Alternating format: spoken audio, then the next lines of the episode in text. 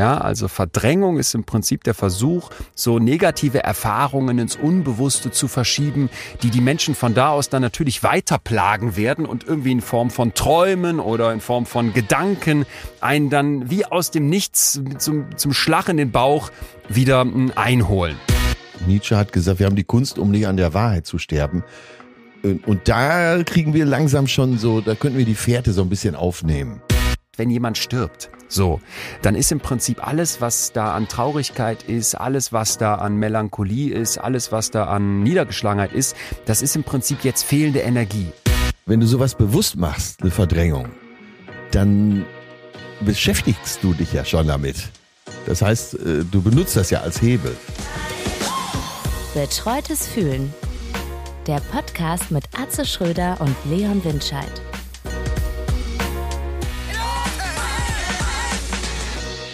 Bonjour, bonjour Atze.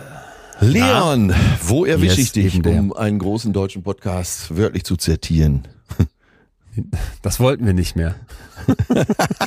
Ja, das, man muss sich ja, muss man, wir haben ja mittlerweile so viele Regeln, also ich fühle mich, Ja, fühle mich wie im okay. Internat. Also so geht's ja nur Ja, auch nicht. ja, ne? Ein ja, bisschen das- das Freiheit der Gedanken. Ne? In, in Bremen, mein lieber Freund. Die Philosophie Bremen kennt ja eigentlich da nur zwei Grundrichtungen, Angst oder Liebe. Und Liebe wäre mir ja auch einige Sachen durchgehen zu lassen. Wie ist dein Gefühl heute? Ey, absolut, absolut. Ich versuche dir alles durchgehen.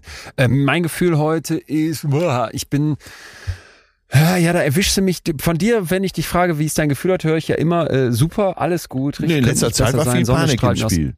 Ja.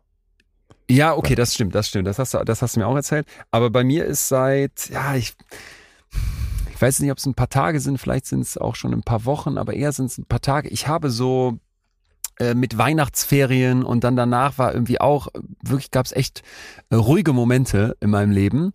Und das war ganz äh, spannend, mich da selber zu beobachten, weil ich so gemerkt habe, in den letzten Jahren mit viel, viel Strampeln, Machen, Tun, Mhm. bin ich so für diesen Modus, oder habe ich diesen Modus, klingt jetzt, will es gar nicht so hochhängen, aber habe ich den so ein bisschen verlernt. Weißt du, ich, ich ähm, merkte so, scheiße, wenn dann mal auf den Samstag nichts ist, dann gibt's so in deinem Kopf so ein Be Bestreben, einfach jetzt in die Stadt zu gehen Ja. und irgendwie was zu kaufen, um was zu machen. Und kaufen fühlt sich ja dann auch immer so sinnvoll an, selbst wenn man so sagt, ich will eigentlich nicht konsumieren und finde das irgendwie auch alles ein bisschen kritisch, wenn man da permanent irgendwelche Sachen shoppt. Denkst du so, ja, jetzt was kaufen, das ist, da hat man was gemacht. Oder so ein Scheiß wie, dann wische ich jetzt doch noch den Badezimmerschrank aus. Weißt du, so dass ich gemerkt habe, äh, shit, Mann, hol dir mal zurück, Ja. wo ich als Kind sagen würde, das war ein totaler Skill von mir, nicht nichts zu machen, aber mit freier Zeit ähm, dir gut tun, besser umzugehen. Ich hoffe, das klang jetzt nicht zu kompliziert, aber so, so, das ist meine Gefühlslage gerade. Hast du denn, also du äh, gehst nicht verschwenderisch oder du musst wieder lernen, etwas verschwenderischer zu sein mit deiner Zeit? Ja. ja. Nicht, äh, nicht in jeder Minute Ja. zu denken, war das jetzt sinnvoll eingesetzt. Ja. Hast du denn Angst, dass dir Lockerheit abhanden kommt? Ach ja, schon, manchmal schon. Also ich, ich ähm, ja. Darf doch, ich dir was total. Tröstendes sagen? Ähm, der Bitte. Februar ist wirklich das Arschloch unter den Monaten.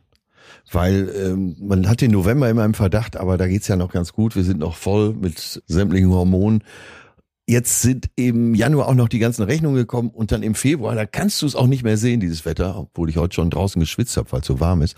Aber es, man hat das Gefühl, der Winter hört nicht auf. Und das erwischt uns Ja. alle so mehr oder weniger. Kenne ich auch, deswegen fahre ich morgen in die Sonne. Machst du mal wieder. ist es wieder Ja, so weit? sag's, sag's, sag's. ich, ich traue mich, trau mich. Das Wort Urlaub geht mir nicht mehr über die Lippen. Seitdem, seitdem ich immer Hass, ich kriege Hassmails. Ich war kurz vor Personenschutzbeantragung, weil ich Urlaub scheinbar nicht so ausspreche wie der Rest der Nation. Du fährst in Urlaub, ich, ähm, ich zitiere, ich weiß aber nicht mehr, wer es war. Du wüsstest das jetzt. Ich zitiere, ich glaube Simone de Beauvoir, der würde ich jetzt jedenfalls gerne Ja, in, in den ja. Mund legen. Der Frühling kommt immer dann, wenn wir ihn am dringendsten brauchen. Das haben wir hier schon mal gesagt. Ich glaube vor zwei Jahren oder so, als ich ganz ähnlich so gemerkt habe, jetzt äh, tät meinem Gemüt die Sonne gut. Aber das ist es nicht alleine. Ich bin dir dankbar für den Hinweis und ich verstehe das auch, dass das bestimmt eine Rolle spielt. Aber es ist wirklich auch so ein bisschen, und ich will es gar nicht so, ähm, ich will es gar nicht als was Negatives sehen. Ja. Ich weiß, ich bin der größte, größte Befürworter von unangenehm negativen Gefühlen, sondern Ja. ich würde eher sagen, ey, Junge, sei dankbar, nimm das jetzt mal an. Ich bin der größte Befürworter von unangenehmen negativen Gefühlen. Das ist gut. Das könnte man auch in so einem, das könnte man auch in so einem, in so einem, in so einem äh, schmierigen Swingerclub in sein Profil schreiben. Weißt Ja. du? Sind das so irgendwie so Peitschennummern und ähm, ja. Das könnte auch Teil einer Rede von Putin sein. Aber gut. Ja, oder auch das. Ich äh, meine das ein bisschen anders und merke, vielleicht ist es ganz gut, dass ich das gerade fühle. Das ist meins. Äh, ja, da Was kann ist ich. denn deins? äh, Da, ja, ich lege einen drauf. Äh, Albert Camus, eh mein Lieblingsphilosoph, äh, hat gesagt, irgendwann wurde mir klar, dass in mir ein unbesiegbarer Sommer wohnt. So, und da bin, das ist so mein Gefühl. Ja, ich freue mich heute Abend auf die Bühne. Scheinwerferlicht ist ja auch eine gewisse Sonne. Das stimmt. Und ich habe mich in den letzten Wochen tatsächlich verrückt gemacht. Das gebe ich gerne zu. Ich habe mich verrückt gemacht. Ich habe hier gesagt, ich habe ein bisschen Panik, ob das alles so klappt auf der Bühne. Ich bin jetzt an der Stelle. Das hast du mir ja auch geschrieben. Ich war richtig so, dass ich dachte, was ist, was ist los mit dem Skipper? Ja, die ganze Agentur stand Kopf. Also Die neuen Mitarbeiterinnen hatten sich schon an Töne gewandt. Ne? Hilfe, wie können wir dem helfen? Und Töne hat gesagt, so ist er alle zwei Jahre. macht, macht euch Ja. keine Sorgen. Ja, und jetzt kippt es so in den Genuss. Ich freue mich auf den Abend, ich freue mich auf gewisse Stellen im Programm, freue Geil. mich, die Gesichter zu sehen, auch vielleicht viele neue Gesichter zu sehen, weil ja doch auch äh, neues Publikum kommt hier über Ja. diesen Podcast Ja. zu mir. Ja. Richtig Bock auf der Bühne zu stehen. Äh, sind die Leute, die dann von hier kommen, eigentlich sitzen die dann da und sind so, äh, Entsetzt? weiß ich nicht, den, ja. nein, so, nein, das glaube Ja. ich, nee, entsetzt glaube ich ist es, sondern es ist eher so dieses, hä, Moment mal, so kenne ich den ja gar nicht. Ja. Eigentlich kennt man dich ja eben nicht so, wie man dich hier hört, sondern man kennt dich eben anders in der öffentlichen Wahrnehmung und da sind ja mal alle erstaunt, ach was, der ist ja, der ist ja, der kann, hat ja auch eine ganz andere Seite. Wenn man jetzt in deiner Show sitzt und dich nur über diesen Podcast hier hört, sitzt man dann da und denkt sich, wer ist das denn? Äh, ja, es, ähm, und das macht besonders viel Spaß. Da sitzen tatsächlich Menschen, Hab, das habe ich mir gedacht. äh, viele Frauen auch.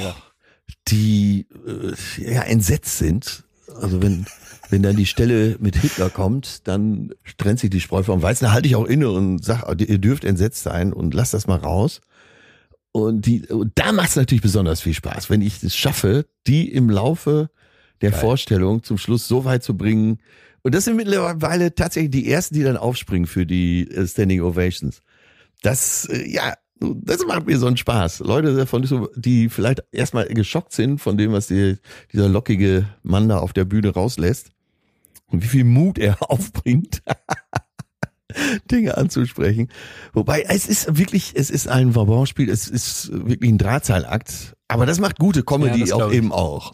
Äh, das ist, ja. das ist so, dass du dahin gehst, wo, weh, wo es auch weh tut, aber dass es nicht ätzend wird, sondern dass es Ey, noch einen gewissen Charme behält. Ich habe Matt Drive geguckt, absoluter Rising Star, irgendwie durch kurze TikTok-Reels, wo der Crowdwork macht, total berühmt geworden, dann Netflix-Special bekommen, fett produziert. Ich habe Dave Chappelle geguckt und ähm, äh, Ricky Gervais. Ja. Ich schaffe das immer nicht ganz, so ein Programm zu gucken, weil du weißt, ich habe da nicht so viel mit am Hut eigentlich mit, mit, äh, mit Comedy. Aber es interessiert mich natürlich vom Handwerk, es interessiert mich vom, wie sie es machen. Ja, ja. Und ey, alle drei starten mit ätzenden Parts. Und ich habe es also bei äh, Dave Chappelle, glaube ich, unmittelbar wieder ausgemacht. Bei Matt Rife, das war vielleicht nicht am Anfang, das war nach einer gewissen Zeit, wo der so eine Szene beschreibt, wo ich einfach denke, jo, da lachen jetzt Leute drüber und das ich bin auch, tu mich echt schwer damit, irgendwem Humor zu verbieten. Das finde ich eine ganz, ganz, äh, Ja, ganz, ja. Einen ganz schwierigen Angang. Aber ich denke, ich merke einfach jetzt ganz für mich persönlich betroffen, dieses, was du gerade schön als ätzend beschrieben hast, darauf habe ich keinen Bock mehr. Und Ja. das war bei allen dreien so. Ähm, das ist eben dann für mich nicht schlau, sondern das ist plump. Ja, und bei Dave Chappelle, ja, ich find's genau, plump ist genau das richtige Wort. Da geht's mir auch langsam auf den Sack, weil das Tabu so, so oft im Programm zu benutzen, ah, das halte ich auch für eine Kapitulationserklärung. Äh, Es muss ja auch Sinn machen. Es, ein äh, Comedy-Programm soll in erster Linie mal lustig sein. Das ist wirklich die Grundanforderung. Und wenn du da mal ein Tabu draufsetzen kannst oder auch mal bestimmte Grenzen, die du überschreitest, äh, dann ist das okay, aber das darf doch nicht zur Struktur werden. Nee, da hast du absolut recht. Geht mir ganz genauso und das stößt mich auch ab. Ja, und der Punkt, den du gerade unterstrichen hast, wäre dir auch die Frage, warum. Also Ja. ich bin dafür, dass Witze heftig sein können. Ich finde auch völlig legitim, dass ein Witz mal unter die Gürtellinie. Ich bin großer Freund von schwarzem Humor. Ich bin auch dafür, dass mal was, dass mal was wehtut, ne? Auch einem Publikum mal wehtut, weil da, da Aber da muss der Gag auch gut sein. Ja, es muss einen Sinn haben. Und ich Ja. hatte bei, ich weiß jetzt nicht mehr, wer von den dreien das war, da ging es irgendwie um Transmenschen und dann ging es wieder los. Und Ja, ich Chappelle, 100 das- Pro. Dessen bin ich so überdrüssig. Ja. Ich bin, ich bin vorgestern durch Münster gegangen und da sehe ich vier, fünf Jungs, so ich würde sagen Anfang 20. Wenn du jetzt mich fragen würdest, wie sahen die aus, würde ich sagen Jurastudenten, keine Ahnung, ob sie es waren, bilden eine Pyramide an der Hauswand von einem Studiewohnheim Ja. und versuchen in die zweite Etage zu klettern, um Ja. eine Regenbogenflagge abzureißen. Nee.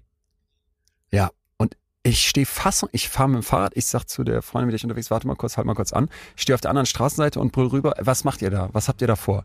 Dann bricht diese Pyramide in sich zusammen, die stehen wieder am Boden, fühlen sich schon ertappt, den Eindruck hatte ich auch. Deswegen merkte ich jetzt, okay, ich kann da was gegenhalten, dann sage ich, ey, hört mal ganz schnell auf damit hier, ne? Ich war einfach so sauer, ich war so sauer, weil pass auf, mir, du kannst unterschiedliche sexuelle Orientierung haben. Das ist ja völlig klar. Du kannst unterschiedliche Geschlechtsidentitäten haben. Du kannst von mir aus auch da, die, die, die, dich damit schwer tun, dass du jetzt sagst, boah, und ne, du kannst da auch Unterschied, alles fein. Ja. Aber ich denke jedes Mal, dieser, dieses Angreifen der Regenbogenflagge, die Leute, die greifen dich nicht an. Die, die, die, die diese Flagge aufhängen, die wollen dir nichts. Die wollen Ja, dir nichts ja, wegnehmen, die ja, wollen dich nicht angreifen, die wollen dich nicht klein machen, die wollen dich nicht entmenschlichen. Die würden sagen, pass mal auf, du bist ein heterosexueller Cis-Mann und studierst Jura in Münster. Das ist doch völlig okay. Und ich bin es nicht. Vielleicht bin ich eine Transperson, vielleicht bin ich homosexuell, vielleicht bin ich lesbisch, vielleicht bin ich ganz anders. Da, da zu sagen, das, da, das lehne ich ab, das finde ich so, so traurig und verkehrt und falsch. Und denke Ja, mir jedes ja, Mal, ja, dass, dass äh, wir Allies sagen müssen, wir, wir stehen mit euch da und ähm, also ja, ich kann das nicht mehr für mir, ich, ich komme da an Rage, aber mich hat das richtig, richtig, richtig, richtig beschäftigt und richtig fertig gemacht, weil ich einfach will, will, dass Leute, die in unserem Umfeld sind oder vom, von mir aus auch die diesen Podcast hören, dass ihr wisst, ich stehe, wir stehen mit euch da und wir halten mit diese Flagge hoch, wenn es das denn noch immer braucht, weil ich es furchtbar finde, dass es andere Leute gibt, die sich dadurch angegriffen fühlen und das so ablehnen. Ich, ich würde nochmal sagen Ich wollen, auch wir greifen euch nicht an und wir machen euch nicht fertig und niemand will dir was wegnehmen, wenn er sagt, ich bin homosexuell, lass mich doch bitte genauso sein, wie ich bin, ob ob du jetzt heterosexuell bist oder nicht, ist mir egal. Der Heterosexuelle, der diese Flagge abreißt, der ist gegen etwas, der ist gegen einen Menschen und das geht nicht klar. Ah, schönes Plädoyer. Aber ich finde, genau das ist es ja eben auch in der Comedy. Du musst es ja genau umdrehen. Weil alle erwarten, wenn jetzt so ein äh, sehr deutscher Komiker wie Atze Schröder auf der Bühne steht, dann erwartet man doch eher, dass er sagt, ja, Gender, ne, und äh, ne, innen oder außen. Ha, ha, ha, ha. Und das, diese Erwartungshaltung eben nicht zu erfüllen, sondern genau andersrum zu bedienen. Ich habe in einer Nummer äh, sage ich, gibt es eine Situation in der Deutschen Bahn, ich sage, mittlerweile gibt's ja 50 Geschlechter. So, jetzt denken alle, ah, jetzt macht er sich darüber lustig, wie bescheuert das ist. Ne? Und dann drehe ich es genau um. Dann sage ich ja, die Ängstlichen sagen, das geht doch nicht. Aber ich sag, das ist ja wie bei, ne, so viele Möglichkeiten gab's doch nicht mal früher bei Playmo. Und drehst dann ins Positive. Und schon wird's ja viel witziger, wenn derjenige, dem man zunächst zutraut, dass er so äh, diese veraltete Einstellung dazu hat, äh, bedient, dass der eben genau das Gegenteil sagt. Und äh, ja, das ist meine Auffassung von Comedy. Naja, Ja. Wir, ähm, wir, wir sind beim ganz anderen Thema gerade, was wir reden auch, uns hier in Rage, eine- ey. Wir reden uns in Rage. Wir wollen aber heute, ihr liebe alle da draußen, mit euch ein Thema behandeln, was, was glaube ich ein Schwergewicht, ein Schwergewichtskampf vielleicht sogar in der Psychologie ist. Und zwar geht's um das Thema Verdrängen. Ich merke gerade, wir haben es eben so ein bisschen, heißt es gestreift oder gestriffen? Ja, wenn du es als Lehrerkind nicht weißt, dann müssen wir langsam wirklich den Bielendorfer anrufen. Weißt du es denn? Als Dr. Desley weiß es auch nicht. Okay, wir haben eben ein Thema gestreiften, ähm, wo, wo als ich beschrieben habe, dass ich so in meinem Leben Schwierigkeiten habe, jetzt wenn die. Momente sind, wo mal nichts los ist. Ja. Wir, wir müssen jetzt, wir müssen jetzt nicht ganz ernst werden, aber wir müssen jetzt äh, die, die Löffel spitzen, weil es geht heute um das Thema Verdrängen. Und als ich gerade eben beschrieben habe, dass ich so jetzt merke, wenn mal nichts los ist, ne, dass, dass dann Fragen aufkommen, das ist ja vielleicht schon was von Verdrängen. Und ich glaube, dieses Thema Verdrängen, ob das in der Liebesbeziehung ist, wo wir die Themen aus unserem Kopf wegschieben, die eigentlich angegangen werden müssten, ob das in unserem Job im Leben ist, wo wir Sachen versuchen, in so einen Giftschrank im Kopf zu schieben, die eigentlich dringend mal bearbeitet werden müssten. Wahrscheinlich verdrängen wir alle in ganz unterschiedlichen Bereichen unseres Lebens und wir wollen heute mal klären, was es damit psychologisch auf sich hat. Und, das kann ich vorwegnehmen, es wird Twists geben. Es wird einen neuen, unerwarteten Blick auf dieses Thema hoffentlich für die allermeisten von euch geben, mit dem man erstmal gar nicht gerechnet hätte. Und das sind ja eigentlich die Folgen, wo man am allermeisten mitnimmt. Deswegen freut euch drauf. Lasst uns rein. Ja, lass uns, liebe Leo, Leonazos, lass uns da reinspringen. Dass du mich jetzt nochmal so provozierst hier kurz. Ich bin gespannt, ob man, äh, ob, welche Aspekte eben verdrängen hat. Bisher war es überwiegend negativ, aber scheint eher was anderes zu lauern. Hinein. Und vielleicht erstmal, aber du, wie ist es denn bei dir mit Verdrängen im Leben? Ja, ich bin ein großer Meister natürlich darin, aber es ist, äh, wir changieren, glaube ich, zwischen den Polen hin und her, weil ähm, einerseits das werden wir sicher heute behandeln, kann man nicht leben, ohne bestimmte Dinge auch wegzudrängen. Und andererseits, also könnte, hätte meine Biografie ja auch heißen können, alles Verdrängte steht eines Tages vor deiner Tür und haut dir zur Begrüßung in die Fresse. Da ist, da ist was dran. Und trotzdem ist es ja, hat es ja eine Funktion, wenn wir bestimmte Dinge verdrängen. Es gibt, und das werden wir heute hören, eben ganz bestimmte äh, Lebenssituationen, wo Verdrängen auch ja, schon fast überlebenswichtig ist. Nur hier, um noch nicht einzusteigen, aber äh, posttraumatische Belastungsstörung und so weiter. Und da haben wir schon den Ansatz, dass man nicht einfach sagen kann, äh, Verdrängen ist per se scheiße oder per, Verdrängen ist per se gut. Es wird irgendwo dazwischen liegen, das vermute ich jetzt einfach mal. Ne? Und mhm. äh, Nietzsche hat gesagt, wir haben die Kunst, um nicht an der Wahrheit zu sterben. Und da kriegen wir langsam schon so, da könnten wir die Fährte so ein bisschen aufnehmen. Wenn man an der Wahrheit sterben kann, dann ist es, dann gibt sicher Situationen, wo es unbedingt wichtig ist, bestimmte Dinge zu verdrängen. Ja, oder nicht so sehr den Fokus drauf zu legen. Ne? Ich glaube, das ist auch ganz wichtig, dass wir da gleich drüber sprechen. Wenn man immer nur auf das Problem achtet, wenn man die ganze Zeit sagt, hör mal, ich drehe hier jeden Stein um, wozu wir schon oft hier animiert haben, ja. dann ist man vielleicht irgendwann in so einem Chaos. Also ich weiß nicht, wie es dir geht, aber ich, ich finde, wahrscheinlich hat fast jeder von uns so diesen einen Freund, der ja. der sich um nichts einen Kopf macht, ne? wo du das Gefühl hast, ey, da kann die Mutter im Sterben liegen, da äh, ist ein Riesenproblem mit der Steuererklärung, weil er da irgendwas falsch gemacht hat, jetzt muss er eine krasse Nachzahlung machen, außerdem hat der Mehlmotten und es schimmelt noch in seinem Keller und der kommt lächelnd aus der Haustür und sagt, moin, äh, lass yes. uns eine Runde spazieren. Du hast noch so. vergessen, der hat 20.000 Miese auf dem Konto und fährt noch in Urlaub. Aber genau, fünf Sterne, genau, ja. Genau, also es gibt ja Leute, die scheinbar extrem verdrängen können und damit offenbar auch ganz gut klarkommen. Ja, schmerzfrei heißt das dann im Volksmund, ne? Der ist absolut oder die ist absolut schmerzfrei. Und da kann man sehen, äh, dass natürlich auch immer äh, das Pendel in beide Richtungen ausschlagen kann. Mhm. Der Mensch ist Mensch, weil er vergisst, weil er verdrängt, heißt es bei Grönemeyer. Da gibt's ganz viel in diese Richtung. An Liedtexten, an Weisheiten, an, an Ratschlägen und keiner trifft es hundertprozentig, weil jede Situation ist anders. Manchmal ist es wichtig, manchmal ist es unwichtig. Und ähm, wir haben diese Haltestelle des Verdrängens ja hier immer wieder gestreift in den letzten Jahren. Das heißt, immer wieder ging es darum, kann das gut sein, kann das schlecht sein. Wir haben es noch nie als zentrales Thema hier gehabt und umso mehr freue ich mich heute drauf, dass wir das wirklich mal mit dem Scheinwerfer versorgen. Gucken wir uns mal die erste Empirie dazu an, rein in die Forschung. Es gab eine große repräsentative Umfrage, eine Forsa-Umfrage, wo fast jeder zweite Deutsche sagt, dass er davon ausgeht, dass es ihm in den nächsten zehn Jahren im Vergleich zu heute schlechter gehen wird. Ne, Gründe sind ja. wirtschaftlicher Abschwung, aber auch die Klimakatastrophe macht vielen, vielen Leuten Angst. Also hast du wirklich, ich finde auch, wenn man so auf die, auf die Welt guckt, ja, ganz viele Punkte, wo man sich die ganze Zeit einen Kopf drum machen könnte. Die sagen noch, Deutschland könnte in den Krieg geraten, zunehmende Diskriminierung, nochmal eine neue Pandemie. Das sind alles Themen, die die Deutschen umtreiben. Und äh, was sind jetzt die Bewältigungsstrategien? Was sind die Coping-Strategien? Das fand ich ganz interessant. Da sagen jede Menge Leute, drüber sprechen? Ja. Also es ist eine ganz verbreitete Technik, vor allem bei Leuten ab Mitte 30. Ja, ja. Die jungen Leute sagen aber, das ist deren Nummer eins als Bewältigungsmechanismus, um mit den Sorgen dieser Welt klarzukommen, mit Hobbys ablenken. Und Ach, das fand ich interessant. Okay, ja, ja das ja. ist ja im Prinzip jetzt nicht viel anderes. Ne? Ich mache irgendwie was, äh, weiß ich nicht, gehe zum Fußball, ich mache den Töpferkurs, um in dem Moment mal nicht dran denken zu müssen, dass hier die Erde sich aufheizt, dass es Kriege gibt, dass wieder eine Inflation kommen könnte und mache damit ja im Prinzip nichts anderes, als das Ganze zu verdrängen. Aber ja, äh, Eskapismus. Aber das kommt mir langsam vor wie so ein psychologischer Kampfbegriff.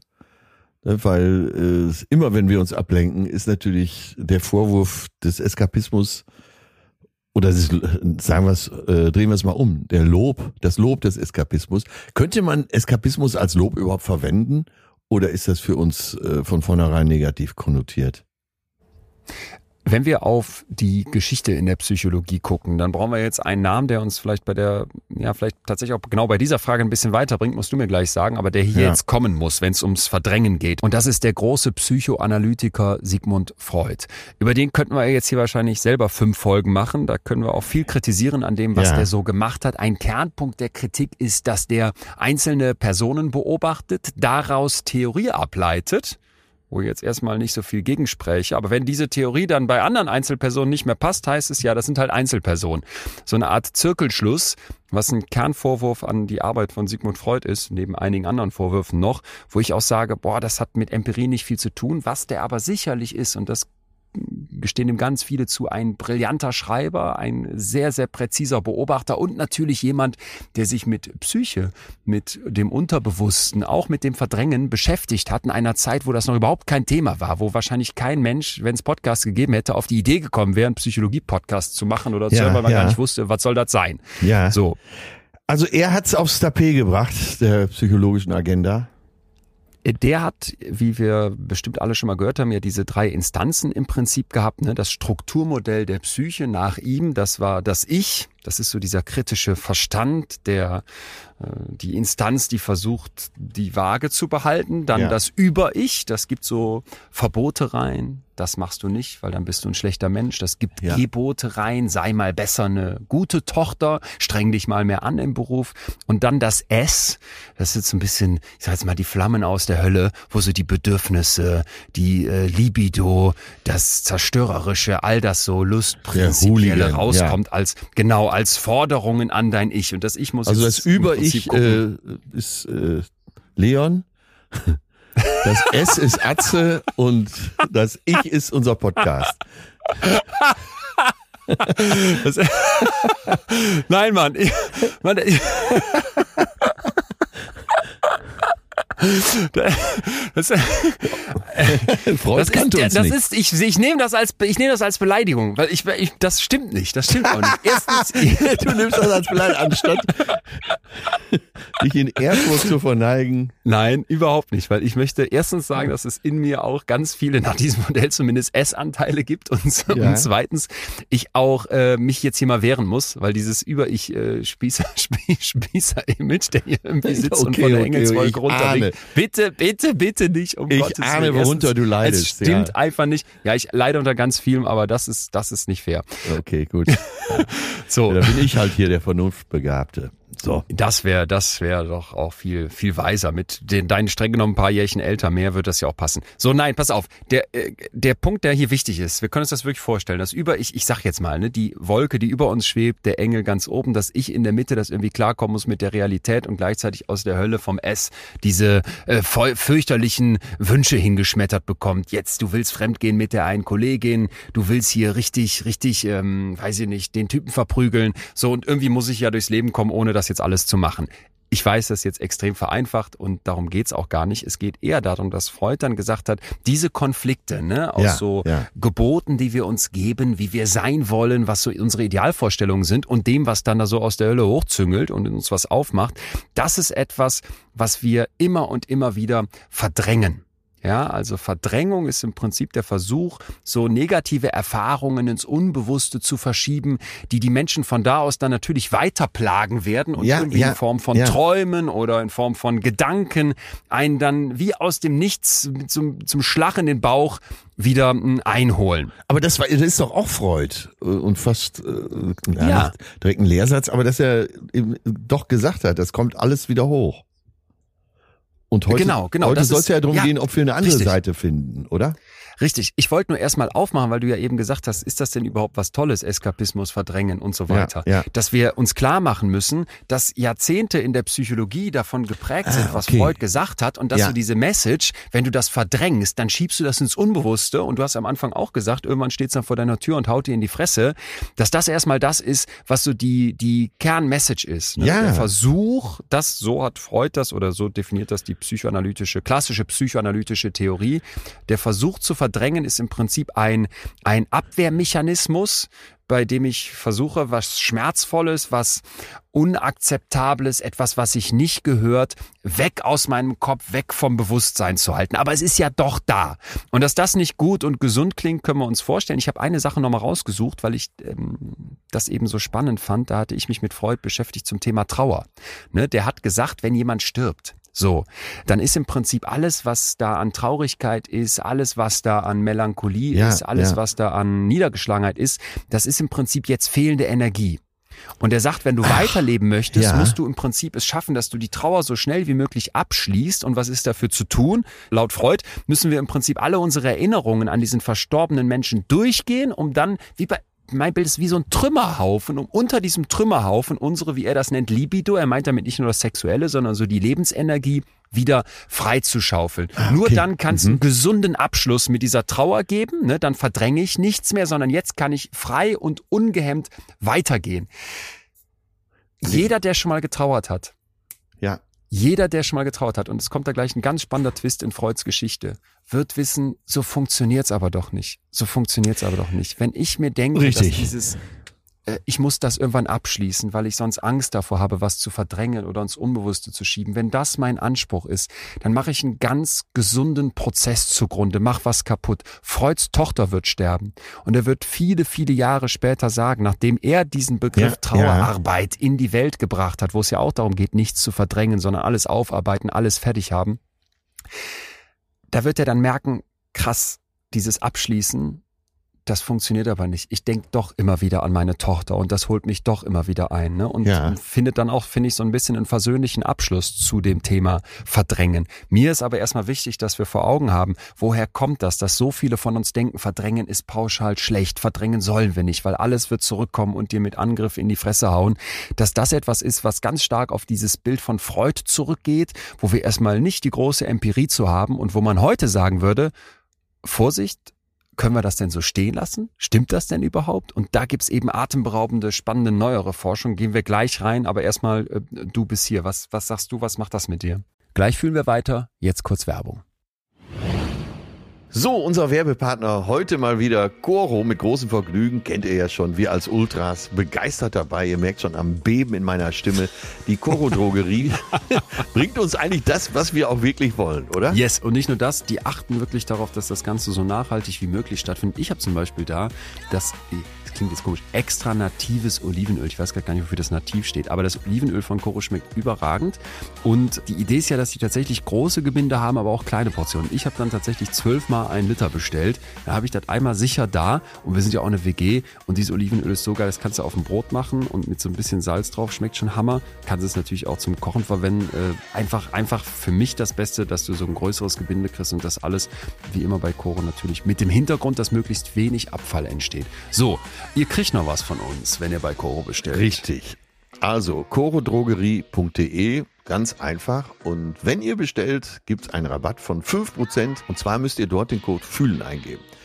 Ist genauso einfach, wie es jetzt anhört. Also geht auf corodrogerie.de und ihr werdet schon bald die köstlichsten Sachen in eurem Schrank finden. Ich habe übrigens letztens mal gehört, dass die Betreutes Fühlen Community, die machen ja nicht nur bei uns Podcast-Werbung, aber dass wir hier die meisten Koro-Bestellungen abschießen. Also, ihr scheint ist, Fans zu sein. Auch die größte Begeisterung. Ja. ja. Danke, Koro. Das war die Werbung.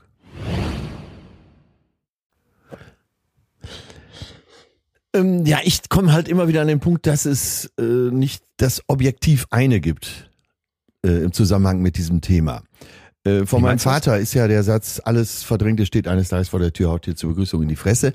Wenn ich aber drüber nachdenke, wie er gelebt hat, da war es eigentlich genau das Gegenteil. Und deswegen bringe ich jetzt nochmal das Beispiel aus meinem persönlichen Umfeld rein. Mein Vater, okay, kam in, aus einer sehr kaputten Familie, wo es auch viele tragische Suizide gegeben hat. Aber ähm, er ist dann in den Zweiten Weltkrieg reingezogen worden als Jugendlicher und hat da Gräueltaten verübt und kam wieder dann, als er noch ein bisschen sechseinhalb Jahre Nachschlag bekommen hatte in russischer Gefangenschaft, kam dann mit äh, circa 30 wieder und hat ja. bewusst ein glückliches Leben geführt. So, und er hat mir immer erzählt, er hat diese Tür bewusst hinter sich zugemacht.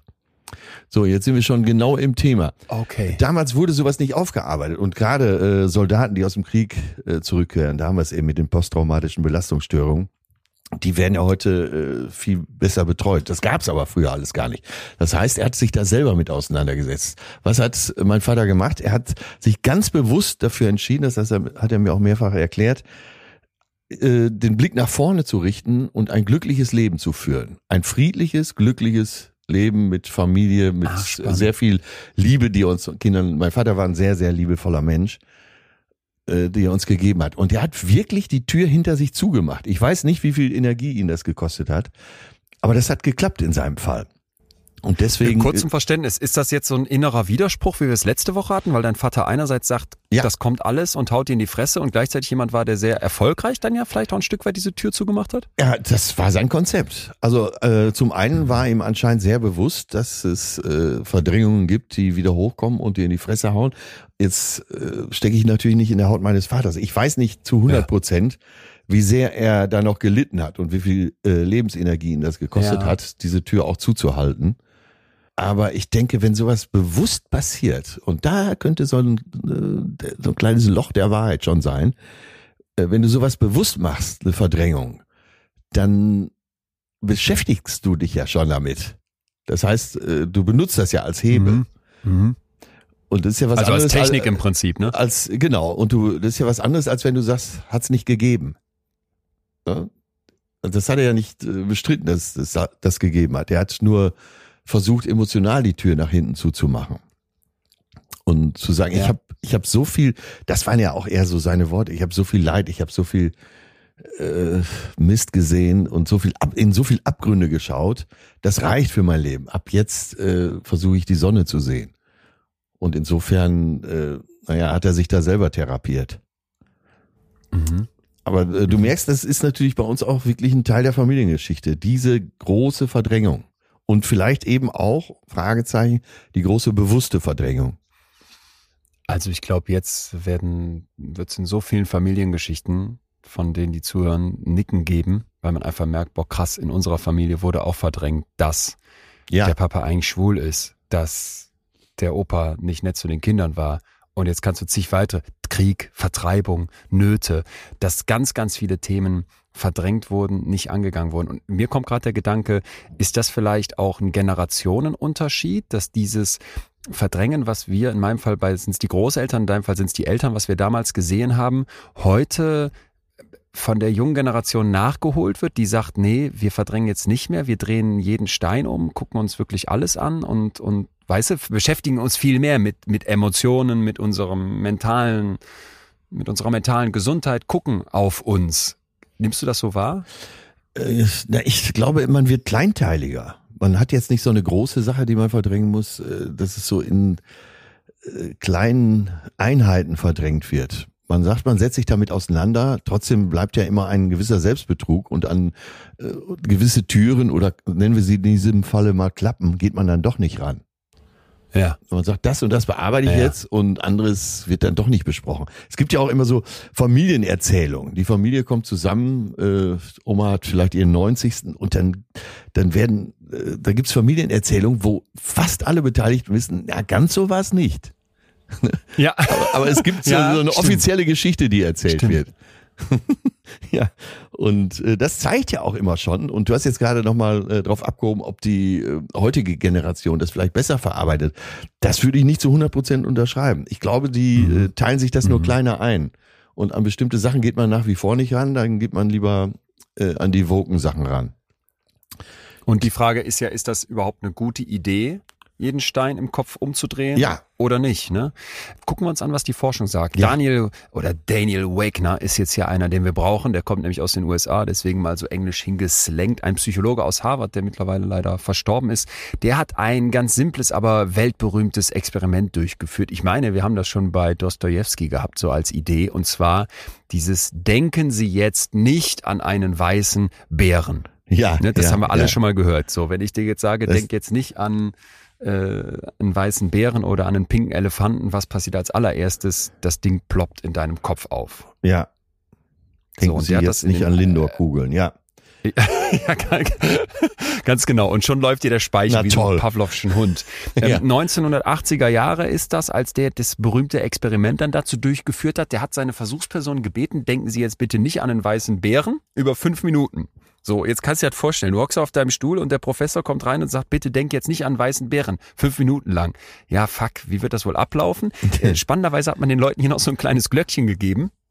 Das passt gut Ja. zu den Pavlovschen Hunden. Und die sollten jetzt immer diese Glocke läuten, wenn sie, wenn der weiße Bär doch in ihren Gedanken aufploppt. Ja, und die äh, klingeln im Prinzip permanent. So ähm, im Schnitt war das mehr als einmal pro Minute, wo man sich jetzt vorstellen kann, okay, es ist verdammt schwierig, ne, nicht an diesen weißen Bären zu denken. Da äh, glaube ich, hat jeder schon mal die Erfahrung gemacht, wenn man sich so richtig vornimmt, schiebt das doch jetzt weg, denkt da nicht dran, ja dann kommt's eben doch. Und viele Leute haben das ähm, Experiment mit seinen Ergebnissen damals als Bestätigung von dieser freudschen Theorie aufgefasst. Also alles, was ich so irgendwie unterdrücke, das bleibt dann irgendwie im Unbewussten und das wird mich jagen, das wird wiederkommen. Ne? Ähm, wo ich ja, glaube, da ist ja, genau, da ist ja der Punkt. Wird es mich jagen oder äh, kann ich es auch langfristig in einen Schlaf versetzen? Ja, interessanterweise hat man hier bei diesem Experiment tatsächlich die Leute, die da saßen mit dem Glöckchen in der Hand, später nochmal gebeten, ähm, denkt doch jetzt mal an weiße Bären. Also die sollten nicht weniger daran denken, sondern die sollten einfach bewusst daran denken. Und dann wollte man gucken, wie oft ploppt das in eurem Kopf so auf. Und das war dann häufiger als bei einer Kontrollgruppe, denen man auch gesagt hat, denkt über weiße Bären, aber denen man nicht vom Anfang an gesagt hat, ihr sollt die jetzt unterdrücken. Ja, ne? Passt ja. so ein bisschen also zu der Idee, wenn ich dir einmal gesagt habe, unterdrück das, dann ploppt's danach noch eher in deinem Kopf auf. Ja, Jetzt muss man natürlich sagen, sehr kleine Stichprobe. Ich glaube, es waren irgendwie um die 30 bis 50 Leute. Das Ding ist steinalt. Wir haben heute mittlerweile neue Ansprüche, neue Standards für psychologische Forschung. Es gibt aber auch eine aktuelle Meta-Analyse, die übrigens mittlerweile, habe ich gerade mitbekommen, heiß diskutiert werden, ob die denn eigentlich so toll sind. Dazu irgendwann mal mehr. Naja, aber diese Meta-Analyse bestätigt jetzt erstmal diese frühen Ergebnisse. Wenn man angewiesen wird, einen bestimmten Gedanken zu unterdrücken, dann kriegt man ihn erst recht nicht aus dem Kopf. So, und das haben wir hier auch schon mal. Ich habe dir das mal ganz in einem sehr ehrlichen Moment hier erzählt, als ich gesagt habe, als ich klein war, erinnere ich mich ganz genau, wie mein Bruder so in der Wanne lag und ich in dieses Badezimmer kam, als wir noch Kinder waren und diesen Gedanken nicht mehr aus meinem Kopf gekriegt habe, da jetzt einen Föhn in die Wanne zu schmeißen. oh Weil man ja auch Gott, als Kind immer so gesagt kriegt, ne, der Föhn nicht in die Wanne, das ist lebensgefährlich. Und ich habe mich so, ich habe so gedacht, was bist du für, was bist du für ein kranker geisteskranker Kopf, der hier seinen armen kleinen geliebten Bruder Hannes umbringen will. Ähm, und war so dankbar, als ich irgendwann im Laufe des Psychologiestudiums gelernt habe, das nennen wir in der Psychologie intrusive Gedanken.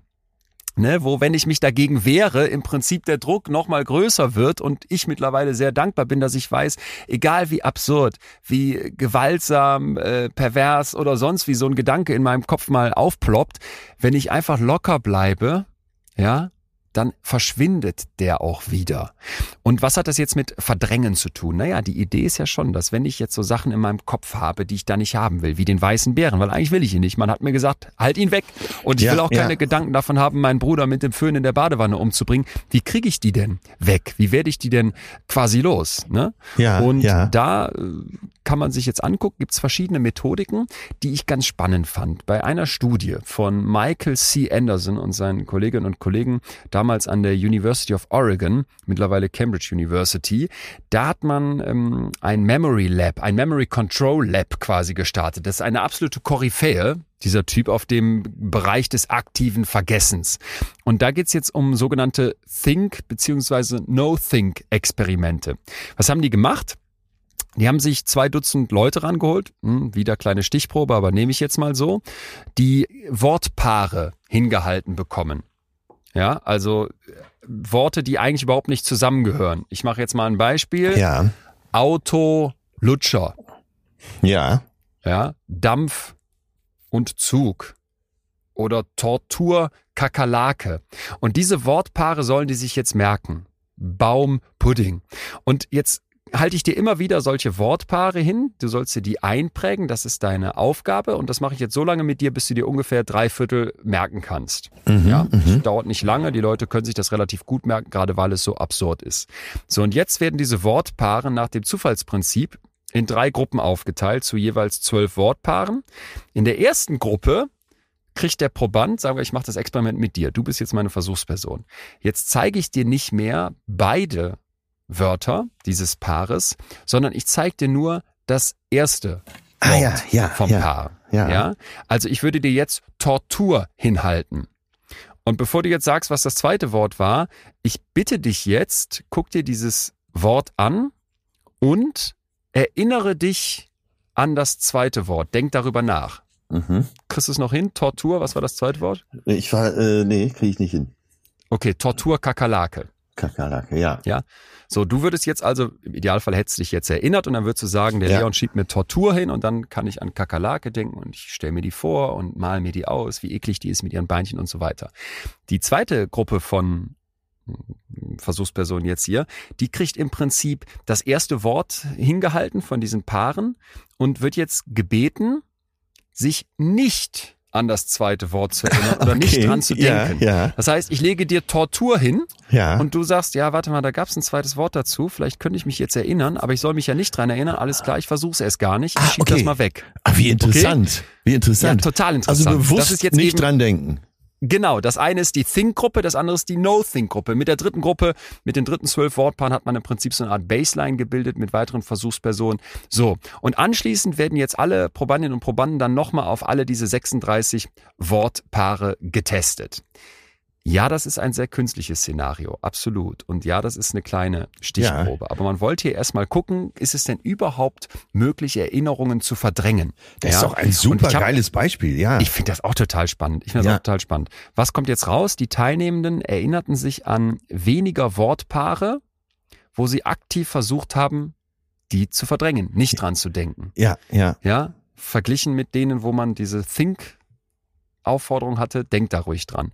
Das heißt, das aktive Unterdrücken von diesem zweiten Wort, in unserem Fall Kakerlake, Ja. wir hatten ja Tortur, Kakerlake, reduziert also scheinbar die Erinnerung. Und das fand ich erstmal total interessant. Also das Gedächtnis vom Menschen, sagt jetzt Anderson, der Forscher hier, das wird im Prinzip schlechter, je mehr ich versuche, nicht an etwas zu denken.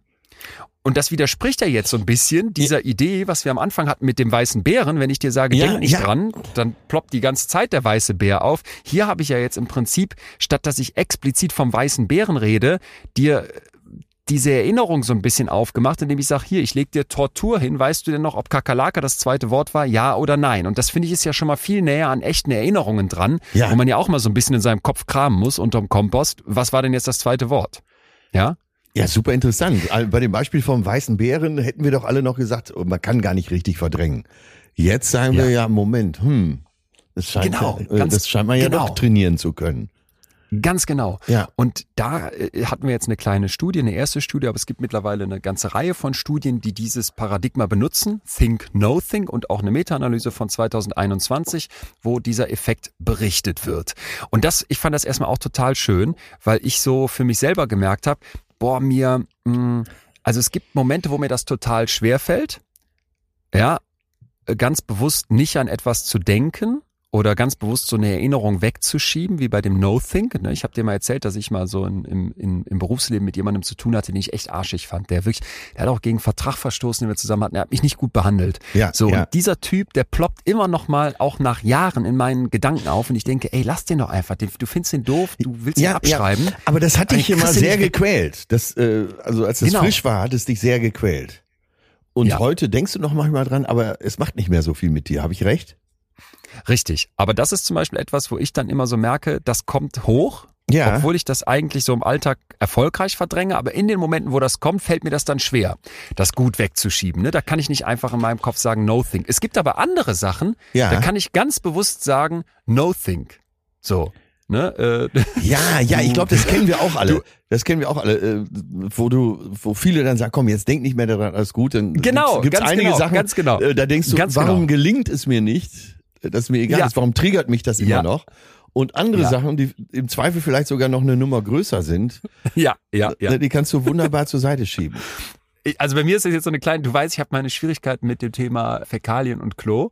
Äh, und es gibt, und ich kann, ich glaube, ich kann es sehr anonym erzählen, deswegen ist es äh, absolut okay, das zu teilen. Ich habe eine, es gibt in meinem Umfeld die Geschichte von einer Person, wo mal jemand anders nach der ins Klo reinkam und da lag da noch das Würstchen im Wasser. Mhm. Und jetzt könnte man ja denken, jemand wie ich, den das sehr triggert, wenn er diese Person sieht, dass das immer das ist, was in meinem Kopf aufploppt. Dabei kann ich aber wunderbar sagen, no think. Selbst wenn das nochmal hinten an so eine Hintertür von so einer Synapse klopft, sage ich, nee, das kannst du wunderbar wegschieben und fantastisch dich mit dieser Person auseinandersetzen, ohne an diese Würstchengeschichte zu denken, obwohl ich die grundsätzlich noch in meinem Kopf habe. Weißt du, also ich habe so ganz unterschiedliche Sachen, die ich unterschiedlich gut verdrängen kann. Äh, ja, ja. Aber woran kann es liegen? Ich stehe vor einem kompletten Rätsel. Es ist, äh, ich weiß gar nicht, wie lange mich das schon beschäftigt. Warum uns einige Sachen dann immer, weil, warum sich einige Sachen so festkrallen in uns und wir andere so schön verdrängen können. Ja, ich kann dir das jetzt grundsätzlich nicht beantworten. Es gibt mm, Sachen, die ich dazu spannend finde. Ja. Diese Meta-Analyse, die ich gerade schon angesprochen habe, ne, wo diese No-Think- und Think-Experimente untersucht wurden, ähnlich wie bei diesem Anderson, den wir gerade gehört haben. Ja. Da hat man also 25 Studien gehabt und wollte eben gucken, ob wir Erinnerungen verdrängen können. Und die Forschenden kommen hier ganz klar zu dem Schluss, jawohl, das geht. Ja, ja. Ähm, eine Unterscheidung, die die aber schon mal machen, ist, dass das Menschen, die psychische Probleme haben, schwerer fällt. Ah, ja, also okay, also das, ja. dieser Effekt des Verdrängen Könnens. Das hat die das Forschung die, da gezeigt an der Stelle. Genau, das hat diese Meta-Analyse zusammengetragen. Der Effekt des Verdrängens Könnens, ob das jetzt das Würstchen im Klo ist oder der Typ, der dich schlecht behandelt hat, das scheint grundsätzlich zu funktionieren. Dass, dass, dass das dann mal besser, mal schlechter funktioniert. Ich kann es dir jetzt nicht wissenschaftlich belegen, aber ich würde das sehr auf individuelle Faktoren schreiben. Ich würde das auch sehr auf, ist die Erfahrung besonders äh, schmerzhaft gewesen oder nicht? Ist das vielleicht eher so was Triviales? Wie präsent ist ist die, wenn du die Person triffst? Also ich glaube, da, da spielen ganz viele Faktoren eine Rolle. Ich kann sie nicht abschließend beantworten. Hier aber ist, in dieser äh, Meta-Analyse ja, ähm, ja, aber ich glaube, einig sind für, kann man sich, glaube ich, darüber sein, so Common Sense, dass es eben auch Kapazitäten bindet. Wenn du zu der Personengruppe gehört, die äh, immer und immer wieder auf allen möglichen Sachen rumkauen muss für sich. Dann ist ja klar, dass es Kapazitäten kostet. Und deshalb, ähm, um zum positiven Effekt des Verdrängens zu kommen, deswegen äh, schafft ja eben die Verdrängung auch Freiräume, oder nicht? Ja, oder, also könnte sein, oder es ist andersrum.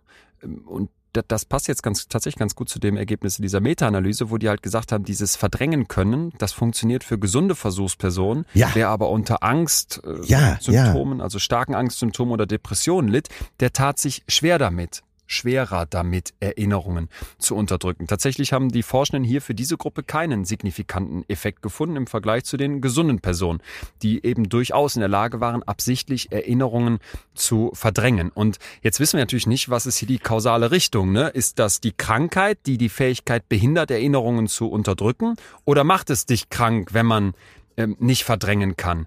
Und wir erinnern uns, dass wir mal mit diesem Grübelforscher gesprochen hatten und der ja, so sagt, ja. ja. die Forschung deutet eher darauf hin, dass dieses Ruminieren, wie wir das nennen, nichts verdrängen können, die ganze Zeit im Kopf auf allem rumkauen, dass ja. das eher etwas ist, was eine Depression fördert, als dass es das Ergebnis davon ist. Dass Menschen mit psychischen Problemen sowas aber berichten, das ist allgegenwärtig.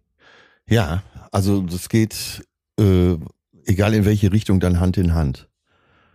Genau.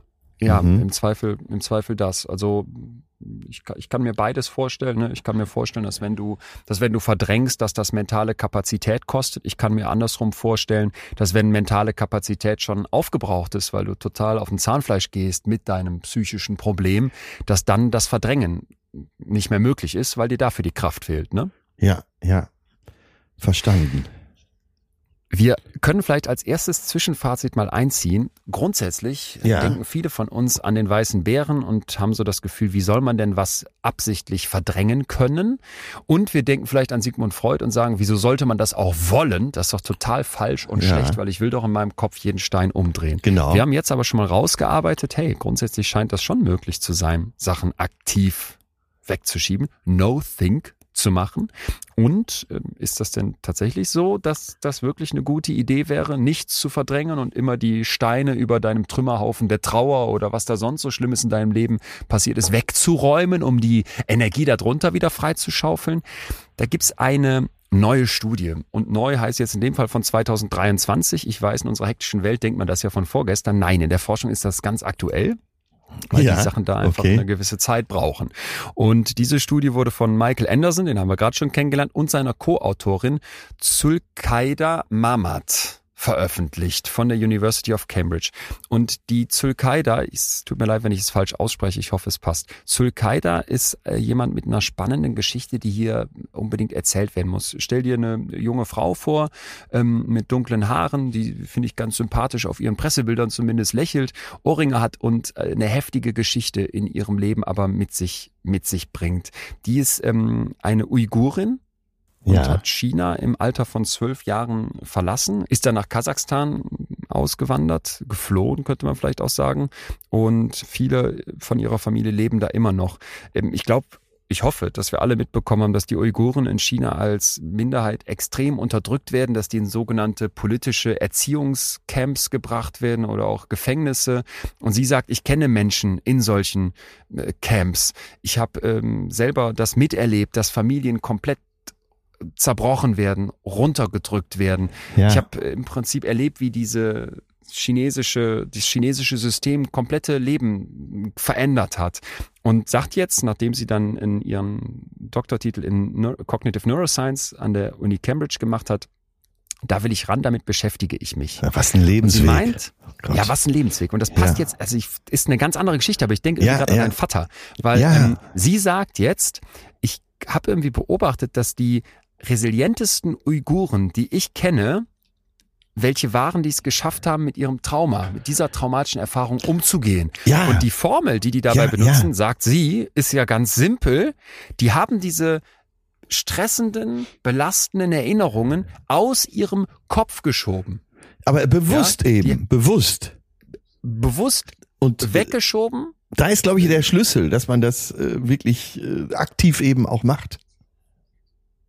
Ja. Verstehst du, was ich meine? Wenn du äh, Dinge einfach so, wenn du sie so rauswachsen lässt. Anderer Ausdruck fällt mir gar nicht ein. Das ist ja was anderes, als wenn du bewusst sagst, so, ich schließe damit ab. Genau. Ja. Genau. Und Scientific American berichtet auch von ihr, wie sie sagt, es ist fast schon intuitiv, wie ich in der Lage bin, ja. meine Gedanken zu kontrollieren. Ne? Das, das ist das, was du gerade gesagt hast. So dieses, ich pick mir das raus und ja. entscheide mich jetzt dafür, meine Gedanken zu kontrollieren. No think. Jetzt kommt die Studie. Ja. So, was mir hier noch wichtig ist, ähm, weil ich das immer sagen möchte, mh, mm, wenn ich jetzt jemanden habe, der mit einer starken These in eine Studie reingeht und vielleicht auch eine persönliche Geschichte mitbringt, dann ist das ja emotional erstmal alles nachzuvollziehen. Äh, kritisch ist das für mich, weil wir in der Psychologie die Situation haben, dass viel bei Ergebnissen getrickst wird, dass bei ja. Signifikanzniveaus nochmal nachgebogen wird, dass man sich die Daten so ein bisschen zurechtlegt, bis dann was rauskommt. Äh, um Gottes Willen will ich das jetzt hier keinem unterstellen. Ich will nur, dass wir das im Hinterkopf haben, dass wir mittlerweile eigentlich verlangen, dass Studien vorher präregistriert werden ne, dass man quasi angibt, wie werden wir die auswerten, was haben wir genau vor, damit man nicht im Nachhinein sich die Daten zurechtbiegt. Das ist bei dieser Studie, um die es jetzt geht, nicht der Fall. Das ist aber bei ganz vielen Studien, die wir hier diskutieren, nicht der Fall. Das setzt sich so langsam durch, zum Glück. Ich werde da auch zunehmend darauf hinweisen, weil du weißt, ja, hier ist ja. da einfach die, das auch wichtig, dass wir Wissenschaft begreifen. Hier ja. war es jetzt nicht der Fall. Trotzdem interessant, was haben die gemacht? Die haben Menschen in 16 Ländern, darunter auch Deutschland, ähm, trainiert, unerwünschte Gedanken wirklich aktiv zu vergessen, loszuwerden. Ja, ja, zum ersten Mal taucht, taucht das Wort Training auf. Ja, gefällt mir gut. Ja, im Prinzip so ein bisschen wie im Fitnessstudio, ne? Äh, die haben 100. Äh, Nein, aber ich meine, wir sind ja eben schon drauf gekommen, so äh, nach dem, diese Erkenntnis, aha, man kann das also trainieren. So, und jetzt wird's ja konkret benutzt. Ja. Ja. Mhm. Ja, genau, genau. Und ähm, was haben die gemacht? Die haben mit 120 Leuten, wieder auch eine relativ überschaubare Stichprobe, im Prinzip, jetzt geht's nicht um die Vergangenheit, wie bei deinem Opa oder wie bei einer, wie bei der Flucht einer Uigurin, sondern jetzt geht's um Befürchtungen um die Zukunft. Und ich glaube, da können wir hellhörig werden, weil viele von uns ja äh, wahrscheinlich auch in ihrem Kopf merken, da sind Sorgen. Was ja, passiert, wenn ja. meine Eltern äh, Pflegefälle werden? Was ist, wenn mein Hund stirbt? Was ist, wenn die Klimakatastrophe noch fortschreitet? Ne?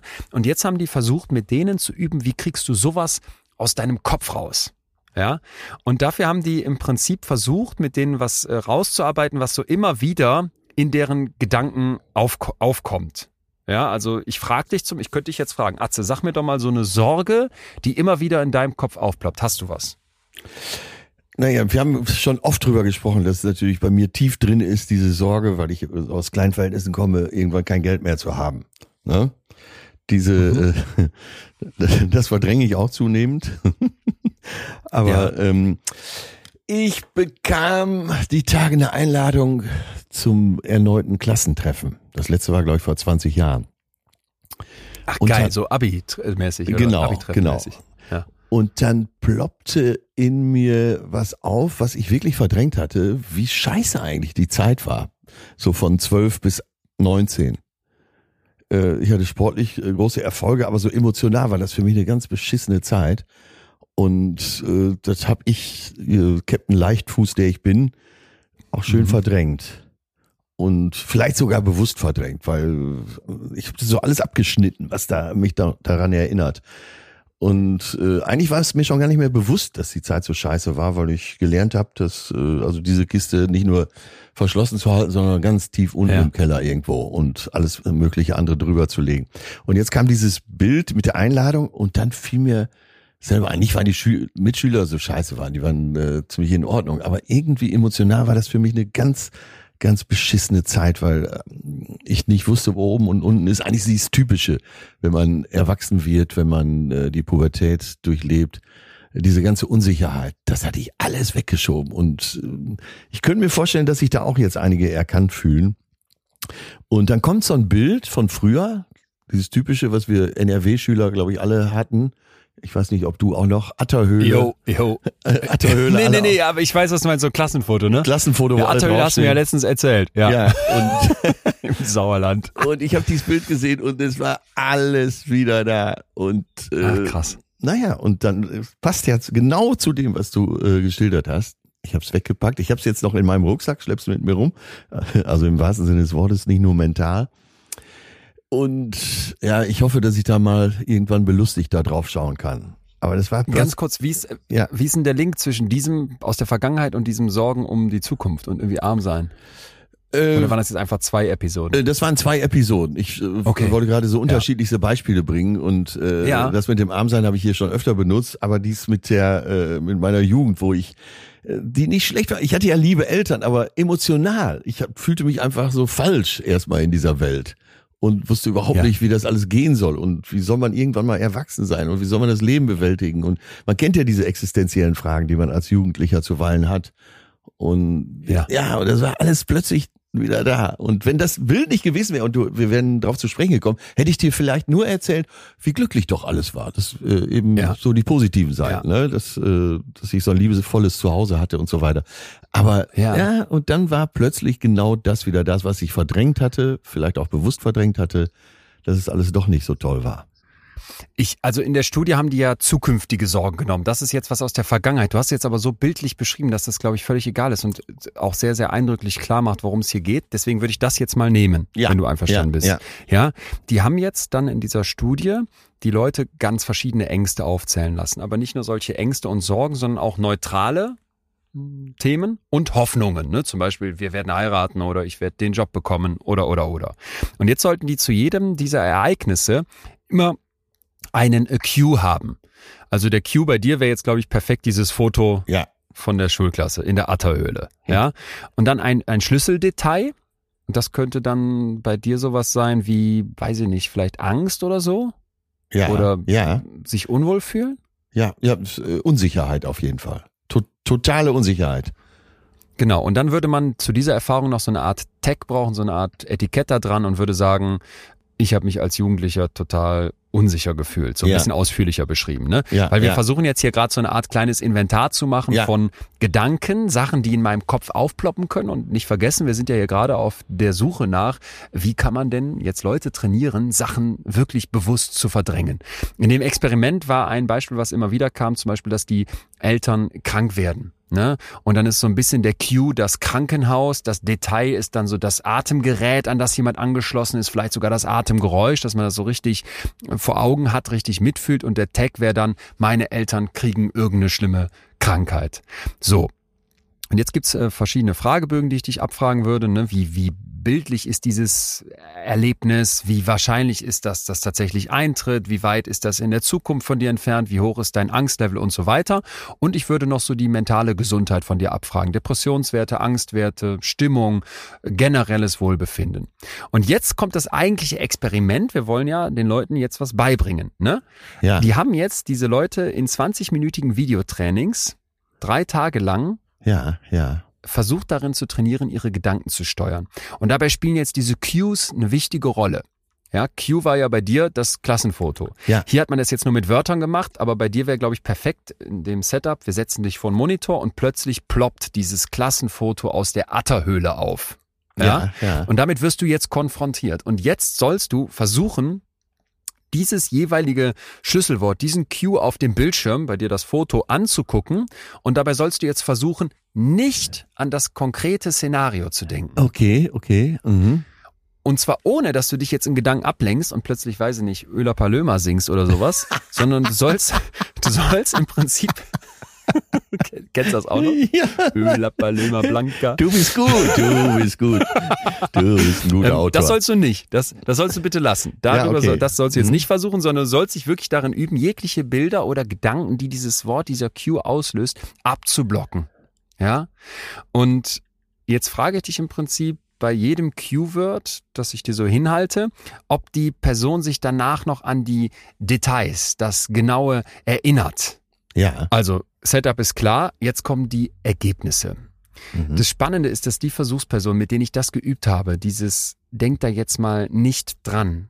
Versuch die Bilder, die Gedanken, das, was das in dir auslöst, versuch das abzublocken. Und ich gebe dir gar nicht großartige weitere Instruktionen. Ich lass dich das einfach mal ausprobieren und scheinbar finden die Leute ihre Techniken. Ja. Das Ergebnis zeigt jetzt, dass die Versuchspersonen sich nachher seltener an diese krassen Details erinnern. All das, was du uns eben als Beschreibung gegeben hast, von solchen Events, die irgendwie als Sorge in ihrem Kopf aufploppen, wenn sie die vorher verdrängt hatten. Ja. Wenn sie vorher gesagt hatten, diesen Cue, den habe ich dir präsentiert und dich gebeten, block ihn ab. Ja? Ja, ja. Die nehmen auch diese Szenarien als weniger lebhaft wahr und die lösen weniger starke Gefühle bei diesen Leuten aus als vorher. Und es tritt jetzt bei mh, den Menschen auf, wo es um neutrale mh, Ereignisse ging und bei denen, wo es um Sorgen ging. Aber Ja, der größte ja. Effekt, den sieht man halt eben bei den Teilnehmenden, die die Aufgabe bekommen hatten, die angstvollen Gedanken, die Sorgenthemen zu unterdrücken, sagt Sulkaida, die Autorin dieser Studie in der Pressemitteilung dazu. ja. Das fand ich erstmal mh, insgesamt sehr, sehr, sehr spannend, ne? ähm, weil jetzt kommt noch eine Schippe obendrauf. Diese Versuchspersonen, die sagen nachher auch, dass sie weniger Ängste haben, dass sie die berichten in den Fragebögen weniger negativen Affekt und weniger depressive Gedanken. Also kurzum, denen scheint es psychisch besser zu gehen und die Leute, die psychisch besonders stark belastet waren, die scheinen von diesem kurzen und relativ simplen Training scheinbar am meisten zu profitieren. Das fand ich nochmal besonders schön. Ne? Wir haben ja eben gesagt, Menschen mit Depressionen, mit psychischen Problemen neigen dazu, so auf Sachen rumzukauen, Schwierigkeiten zu haben, auch mal wegzuschieben im Kopf. Denen, die da schon belastet reingegangen sind, scheint das am meisten geholfen zu haben. Und das, jetzt großes, ganz wichtiges Fazit, spricht ja wirklich gegen Freuds fast Ja, schon dogmatische ja, Idee, ja. die in so vielen Köpfen, glaube ich, sitzt, dass uns die verdrängten Sorgen einholen, dass uns das nicht gut tut, dass wir an alles ran müssen. Leon, das Und haben das wir, wie oft haben wir das hier schon vorausgesetzt? Äh, so in Gesprächen, dass man gesagt hat, also das, was du jetzt auch schon wieder hochgeholt hast, alles Verdrängte steht irgendwann vor der Tür. Das schien uns so ein Common Sense zu sein. Das meinte ich ja eben. Ne? Und Ja. deswegen ist so wichtig, diese Folge heute, dass du eben sagst, stopp, stopp, stopp. Und an dem Punkt sind wir jetzt gerade. Ja, genau. Ja. Ganz genau. Und jetzt, pass auf, es kommt noch bei der, bei der Studie noch ein unglaublich schönes, in, in, in Betthub voll, hinten drauf von Ja. der Forscherin. Und zwar sagt die, dass da eigentlich für sie auch so das schönste Erlebnis war, dass wenn man diese Leute nachher, die Versuchsperson, drei Monate nach diesem Experiment nochmal gefragt hat, obwohl man denen gar nichts gesagt hat, ne, die hat man einfach weiterleben lassen, dass die berichten, ey, ich habe weiter diese Technik, dieses Gedanken blockieren, was ich da an eurem Monitor geübt habe, das habe ich weiter angewandt. Und ich habe das vor allem angefangen, das spontan zu benutzen. Ja. Und die Sulkaida, die Forscherin, die mit der uigurischen Verfolgungsgeschichte, die sagt, das war eigentlich die schönste Zeit von meinem PhD, meiner Promotion, weil es keinen einzigen ähm, keine einzige Versuchsperson gab, die mir nachher gesagt hat, boah, ich fühle mich schlecht oder das war sinnlos, ne? Sondern dass die im Prinzip immer wieder berichtet haben, hey, das hat mir geholfen und die fangen an, sich das automatisch im Prinzip zu sagen, wie hilfreich das für die war und wenden das dann quasi ja. im Alltag an. Ah, ja, ja, ja, ja, ja. Und dieses sich selber sagen, wie hilfreich das war, das ist ja dann eben eine positive Programmierung. Ja. Ja, es ist zumindest ja mal ein ganz anderer Blick da drauf, ne? Ja, ja, ich, ich, ich weiß, du äh, verwehrst dich gegen das Wort Programmierung. Äh, ich meinte das auch so, äh, jetzt nicht wissenschaftlich, sondern, naja, irgendeinen Ausdruck muss ich ja dafür haben. Aber man, man bringt sich dahin, das eben mit einer anderen Bewertung zu versehen. Ja, Genau, oder dass man, dass man im Zweifel sagt, das, genau, das, das ist schön, so, so kaufe ich sofort. Man ja. hat vielleicht vorher im Kopf gehabt, dass Verdrängen nicht gut ist. Das wurde ja, jetzt hier nicht ja. untersucht in der Studie, aber zumindest in meinem Kopf gibt es Anteile davon. Ne? Ich, ich sag dir da gleich noch was zu. Ähm, man hat vielleicht vorher irgendwie, wie die meisten wahrscheinlich, die heute zuhören, auch schon mal irgendwo gehört, Verdrängen ist nicht gut, genau. lass das sein. Ne? und jetzt lernst du da, hey, wir probieren das mal ganz bewusst aus und merkst jetzt plötzlich, boah, krass, ich ja. lerne hier auf bestimmte Cues nicht mehr mit diesen typischen Mustern in meinem Kopf zu reagieren, das sondern quasi so eine Art No-Think anzuwenden. Und ja. plötzlich geht's mir deutlich besser, mein Wohlbefinden steigt, die ist jetzt immer Durchschnittswerte, ne, im Durchschnitt ja, dieser Studie. Und du fängst an, das automatisch anzuwenden. Das berichtet uns diese Forscherin hier mit großer Begeisterung ich sage nochmal in Klammern dazu, das ist sicherlich auch das, was die finden wollte. Ich will keinem was unterstellen, aber ich will einfach, dass wir wirklich anfangen, noch kritischer, als wir das hier eh schon immer getan haben, auf Forschung zu gucken. So, das vielleicht auch noch zum Schluss. Das ist ja immer noch ein sehr künstliches Setup in so einem Labor vor einem Monitor. Auch wenn es schon tatsächlich um eigene Erlebnisse geht, müssen wir vorsichtig sein in der Interpretation. Wir haben jetzt hier mal erste, sehr neue Forschung in diese ja. Richtung, die vielleicht zeigt, dass wir mit der Verdrängung nuancierter umgehen müssen, dass wir das nicht so pauschal ablehnen sollten. Ob das jetzt aber auf jedes Problembild passt ne? und ob das vielleicht sogar eine Therapie Sinn macht, das müssen wir mindestens mal mit einem Fragezeichen versehen. Naja, was wir schon oft von dir hier gehört haben, ist, äh, du gehst mit anderen Mustern an bestimmte Themen heran, psychologische Themen, die äh, eigene Themen. Und schon ändert sich was. Und das ist ja ein Satz, der auch gerade von dir wieder gefallen ist. Ne? Äh, du gehst plötzlich mit anderen Mustern äh, an dieses Vergessen heran und schon kriegst du auch ein anderes Ergebnis und eben oft auch ein positives. Mhm. Das gefällt mir gut. Ja. Das ist, äh, glaube ich, eine Sache, die man hier, äh, dadurch, dass man sie auch schon oft gehört hat, für sich sehr gut mitnehmen kann. Und vielleicht, äh, ich will das zum Leitsatz hochstilisieren, aber das ist wichtig, dass man, äh, wenn man nicht weiterkommt, vielleicht einfach mal ein anderes Muster probiert. Ja. Und nicht das äh, ja. über Jahrzehnte erlernte oder äh, vielleicht gewöhnte, sondern wirklich mal mit einem anderen Muster. Ja. Äh, das gefällt mir gut. Das ist, eine, das ist ja ein konkreter Lösungsansatz. Genau. Und da wir schon lange in der Psychologie natürlich immer wieder nach konkreten Lösungsansätzen gucken, finde ich das auch spannend vor dem Hintergrund, dass es auch Irrwege dabei gab. Ne? Vielleicht hast du das mal mitbekommen, dass ja. es so lange die Idee schon gibt, dass man Menschen, die was Traumatisches erlebt haben, ich sage jetzt mal einem Verkehrsunfall, ja, ja, genau. dass man äh, im Idealfall direkt zu denen hingeht und sagt, komm, das arbeiten wir jetzt kurz direkt durch, dann kann sich das in deinem Kopf gar nicht setzen. Ja, das nennt ja. sich Debriefing. Also es ist im Prinzip eine psychologische Nachsorge, wo derjenige, der betroffen ist, quasi ermutigt wird, dass wir jetzt noch am Rand am Straßenrand neben dem Unfall das Ganze nochmal besprechen, ähm, durchgehen, um im Prinzip zu gucken, dass sich das nicht so in deinem Kopf festsetzt ist gut gemeint und das dürfen wir, glaube ich, auch hier nicht unterschlagen. Aber es gibt eben neuere Forschung, die zeigt, dass diese Art von Debriefing eher dazu führt, dass sich das verfestigt und dass eben dieses Wegschieben hm, schwieriger wird. Und ich denke jetzt mal an ich mache jetzt das mal ganz bewusst heftig. Dein Vater können wir nicht fragen, aber ich habe ja viele Menschen gefragt, die im Krieg waren, die ja. ganz, ganz furchtbare Sachen erlebt haben. Und ich glaube tatsächlich, dass es ein Stück weit der, der Mittelweg ist. Und das ist jetzt meine persönliche ja, Interpretation ganz hier, genau. hier Richtung Ende. Ja, ne? ja, ich, ich glaube, wenn du sagst, ich habe dann Leid, ich schleppe eine Last mit mir rum, da ist ein Päckchen und du das nicht angehst, dass du dir dann Schwierigkeiten machst, weil irgendwas in deinem Kopf jetzt die ganze Zeit Kapazität braucht, in dir rumort und vielleicht dich auch dich einfach nicht gut fühlen lässt. Und wenn du gleichzeitig aber nicht lernst, dass das, was dann da passiert ist, das, was dich so belastet, irgendwann in deinem Kopf auch in diesen Giftschrank darf oder äh, in den Hintergrund rücken darf, Ja. verdrängt werden Ja. darf, Ja. dann wirst du ja auch nicht weiterleben können. Und ob jetzt der Weg für dich dahin bedeutet, dass du den Schrank aufmachen musst, das durcharbeiten musst, daran musst oder vielleicht wie dein Vater sagst, nee, Leute, ich habe ganz bewusst für mich diese Tür zugemacht und vielleicht Ja, gab's das ja. auch bei deinem Vater, dass das nochmal aufploppt, sich vielleicht sogar in einem Traum nochmal meldet, wo jetzt Freud rufen könnte, ich hab's ja gesagt. Ja. Ähm, und der Ja. trotzdem sagt, ich führe aber ein für mich funktionales, gutes Leben. Ich glaube, das ist, das ist einfach wichtig, dass wir für uns festhalten, verdrängen, das ist auf keinen Fall pauschal schlecht. Sondern Genau. wir haben mittlerweile eine Reihe von Hinweisen, die zeigen, dass wir das A können und dass wir B vielleicht in manchen Situationen auch einen Vorteil dadurch haben.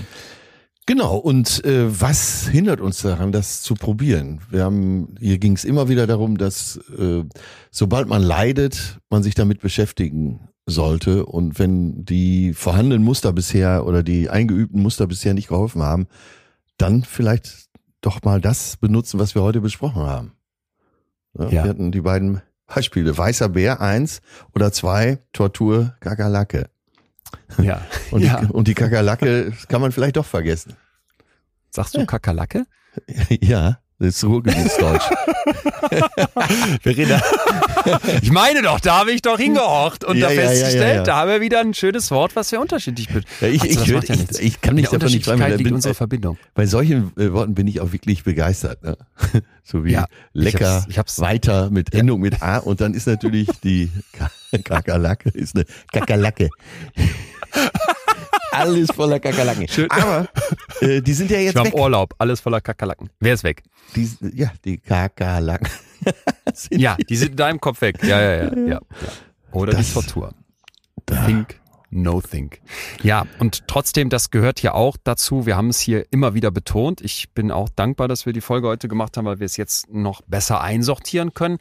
Wenn ich jetzt ständig Gefühle wegschiebe, verdränge, dass das nicht gut tut, da gibt's auch eine ganze Reihe von Forschung zu. Ne? Und deswegen habe ich eben gesagt, vielleicht müssen wir diesen ähm, Mittelweg finden. Markus Mund, das ist der Hauptverantwortliche von einer Studie, wo man wissen wollte, was passiert denn, wenn Menschen Gefühle immer wieder unterdrücken. Und das ist ähm, eine Forschungsgruppe von der Uni Jena, die sich das mit einer Meta-Analyse angeguckt haben. Und der sagt, es gibt da Menschen, das sind regelrechte Repressor. So nennt er die, ne? Äh, Ja. Permanente Verdränger im Prinzip. Diese Menschen, so sagt er das, äh, die, die zeichnen sich dadurch aus, dass die einerseits angeben, wenig Angst zu verspüren und sich andererseits sehr defensiv verhalten, also wenig risikofreudig sind und immer so die maximale Kontrolle über die jeweilige Situation Ja, suchen ja. und behalten wollen. Ne? Können wir uns ähm, ungefähr vorstellen. Und jetzt zeigt aber diese Meta-Analyse, dass es Zusammenhänge gibt zwischen diesem permanenten Verdrängen und einigen Krankheiten, einigen Störungsbildern. Ähm, und er sagt jetzt, ja, interessanterweise sind diese Repressor oft eben weitaus ängstlicher, als sie selbst zugeben oder glauben zu sein. Ja, und daraus kann man jetzt ableiten, ja, wenn wir einen Zusammenhang haben zwischen Repression, diesem Repressor sein und erhöhtem Blutdruck und noch einer Reihe von anderen Krankheiten, dann müssen wir vielleicht festhalten, dass so dieses ich drück alles weg und ich gehe da nicht ran, auch eine Gefahr beinhaltet. Ich habe das hier jetzt nochmal drangehangen, weil mir es einfach wichtig ist, dass wir dass wir diesen, diesen Balanceakt, der im Zweifel an unserem Kopf stattfinden muss, nochmal so unterstreichen und will das ganz zum Schluss jetzt auch nochmal mit einem, mit einer persönlichen Beobachtung von mir ähm, so aufgreifen. Ich würde sagen, da ist wieder dein, dein, dein, das, wie, wie du mich hier immer präsentierst, äh, das, der strebehafte Typ, der da irgendwie so auf seiner Das- Wolke sitzt, was ich Wir wirklich, halten fest, ne, wirklich, mit Datum heute. nee, äh, halten wir nicht fest. äh, halten wir fest, bin es passt hier sein nicht. möchte. Es passt hier nicht. Ja, danke, danke. So, aber es gibt in meinem, es gibt in meinem Kopf oder gab, so wollte ich es erzählen, es gab in meinem Kopf ganz lange diesen Anteil von, äh, geh das an. Weißt du, Ja. ich bin so ein Kind, das so erzogen wurde, erst die Hausaufgaben, dann der Spaß. Und das ist sowas, was ich, wir haben ja mal hier die Folge Präkrastination gemacht. Wenn ich jetzt so wäre wie haben, du, würde ich sofort Ja. sagen, hast du Spaß gesagt? Erst die Hausaufgaben, dann der Spaß. Ach so. Aber ich habe, mach du nur weiter so. Ich habe gleich noch ein schönes Beispiel für dich. Der, verletzt sich das, mein Freund? Soll ich das lassen? Ich, ich genieße das. Nein, ich nein, freue nein, ich mich, dass Menschen das. unterschiedlich reden. Jedes, jedes Hoche, jede Kakerlake holt mich ab. Ich kriege ja auch Nein, äh, ich, äh, Rückmeldung zu Urlaub oder 14 mit Öl. Ich, ja. äh, ich genieße Okay. das auch. Ich kann sowas auch genießen. Ich möchte jetzt, dass du einmal äh, Der Kaker- Spaß an der Sache bleibt. Kakerlake. Kaka, Kakerlake, würde ich sagen. Kakerlake. Kak- Äh, so, ja, aber das, äh, ER wird doch äh, auch bis in Solingen hinein gerne als A gesprochen im Nordrhein-Westfälischen. Äh, aber, aber bitte, das, C, das ist das CK, was mich fertig macht. dann sag doch Kaka. bitte mal äh, Kakerlake mit, mit nur einem A, bitte. Kakerlake? Ja, da waren War ja zwei drin. Ne? Kakerlake? Küchenschabe. Ach so, Okay, gut. den lässt er aber weg im neuen Programm. Äh, ich Sag mal, lass mich kurz Postbote das ohne O. zu Ende erzählen. Ja, okay. Briefträger. Okay, ist doch lustig. Oh Gott. Mann, ich wollte eine ernste Episode aus Ja, meinem Leben berichten und werde hier von äh, Witzen unterbrochen, was einerseits okay ist und andererseits mich hier nicht zum Punkt kommen lässt. Also, ich war immer so in meinem Kopf dieser Steinumdreher, weißt du, dat, geh das an, lass da nix Ja, sag ich doch. in den Giftschrank, pack, ja, so. Und das, da, damit muss ich mittlerweile sagen, das ist immer noch in Teilen in mir drin, aber ich bin sehr, sehr froh und dankbar, dass ich mittlerweile diesen Begriff intrusive Gedanken kenne, Sachen, die in deinem Kopf aufploppen, wo du einfach sagen kannst, lass sie wieder ziehen, wie dem armen Bruder den Föhn da in die Badewanne schmeißen. Ich bin sehr froh, dass ich äh, diese Bekannte aus meinem Umfeld mit dem äh, Würstchen da, ich, niemals, jemals das in meinem Kopf aufploppt oder fast nie, wenn ich mich mit, mich mit der unterhalte. Ich weiß, dass es so No-Think-Strategien gibt. Und das ist einfach so, wo ich für mich merke, wie, wie gut und wie wichtig, dass wir wissen, dass Verdrängen nicht pauschal was Schlechtes ist. Dass es da ein zu viel gibt, ist hoffentlich auch klar geworden. Aber für mich ist mittlerweile so, dass ich sage, ich gehe viel entspannter durchs Leben. Ja. In den Momenten, wo ich mir zugestehe, auch mal was aus meinem Kopf wegzuschieben. Genau, und darum geht's ja auch, dass man äh, sich im Leben etwas entspannter durch die Themen bewegt. Ja. Das gefällt mir gut. Ja, die Kakerlake. Mann, Mann, Mann. La Cucaracha, la Cucaracha. Ich weiß, du bist immer hier auf absolute Ernsthaftigkeit bedacht, aber Nein, nein, ähm, nein, nein, nein. Ganz ne? wie gesagt, wir sind Genieße ja, das. dieser äh, Podcast ist ja das Ich, wo wir uns treffen. Laut Freud. Und äh, da ist ja, da sind ja solche, sagen wir so, Unterhaltungselemente durchaus erwünscht. Ja. Also äh, Postbote ohne O feiere ich. Das werde ich, das werde ich mir. das werde ich mir im Kopf behalten. Ja, ja, mein lieber Freund, Mann, was haben wir, was, ah, was, was für einen Acker wir hier im neuen Jahr bestellen seit unserer kleinen Winterpause. Wir hatten die, den Sex unter Freunden, wir hatten die inneren Widersprüche, jetzt haben wir uns mit dem Verdrängen beschäftigt. Es bleibt, äh, es bleibt spannend. Nur, ähm, heute fiel mir auf, als ich von diesem Klassenfoto sprach, dass ich gesagt habe, äh, bestimmte Sachen triggern mich. Und das äh, fände ich gut, wenn wir das im Laufe des Jahres mal klären könnten. Da habe ich so viel Fragezeichen, so viele Fragen auch an dich. Warum triggern uns einige Sachen so sehr und andere so wenig? Das, Du weißt, dass mich alleine das Wort Trigger schon triggert. Ja, Deswegen ich bin ich ja weiß. total am Start bei dieser Folge. Ja. Ich werde das, ich warte, ich mache eine, ich öffne meine kleine Zeugwartnotiz und notiere hier, Atze wünscht sich Trigger. Und da gibt's bestimmt noch ein paar andere da draußen, die sich das auch wünschen. Es ist vermerkt, es kommt auf unsere wachsende Liste an Themen. Ich würde sagen, mein lieber Freund, wir hören uns hier gewohnt wieder. Nächste Woche Dienstag. Ich freue mich jetzt schon auf dich. ja, ich meine freue mich kleine auch. Lieblingskakerlacke und ähm, wünsche dir bis dahin eine gute Zeit auf den Bühnen dieser, dieser Nation und ähm, ja, Ja, du gehst ja gleich auch auf die Bretter und ich sag mal, viel Yes. Spaß. ja, danke. Es ist so krank, es wäre mir, gar- da wäre es mir gar nicht aufgefallen. Was will er jetzt? Viel Spaß. Ja, meinst du, mir wäre jemals aufgefallen, Nein, nein. dass ich äh, Sorge, die ich nicht lebe, falsch ausspreche? Küsse an dich, mein, lieber-. Bis dann. Tschüss, tschüss. Viele versuchen, ihre Sorgen in Alkohol zu ertränken. Ja, traumhaft. Aber Sorgen sind gute Schwimmer. So viel Weisheit muss sein zum Schluss. Ja, nehmen wir auch noch mit. So, jetzt aber. Ciao. Au Tschüss. revoir. Das war Betreutes Fühlen. Der Podcast mit Atze Schröder und Leon Winscheid. Jetzt abonnieren auf Spotify, Deezer, iTunes und überall, wo es Podcasts gibt.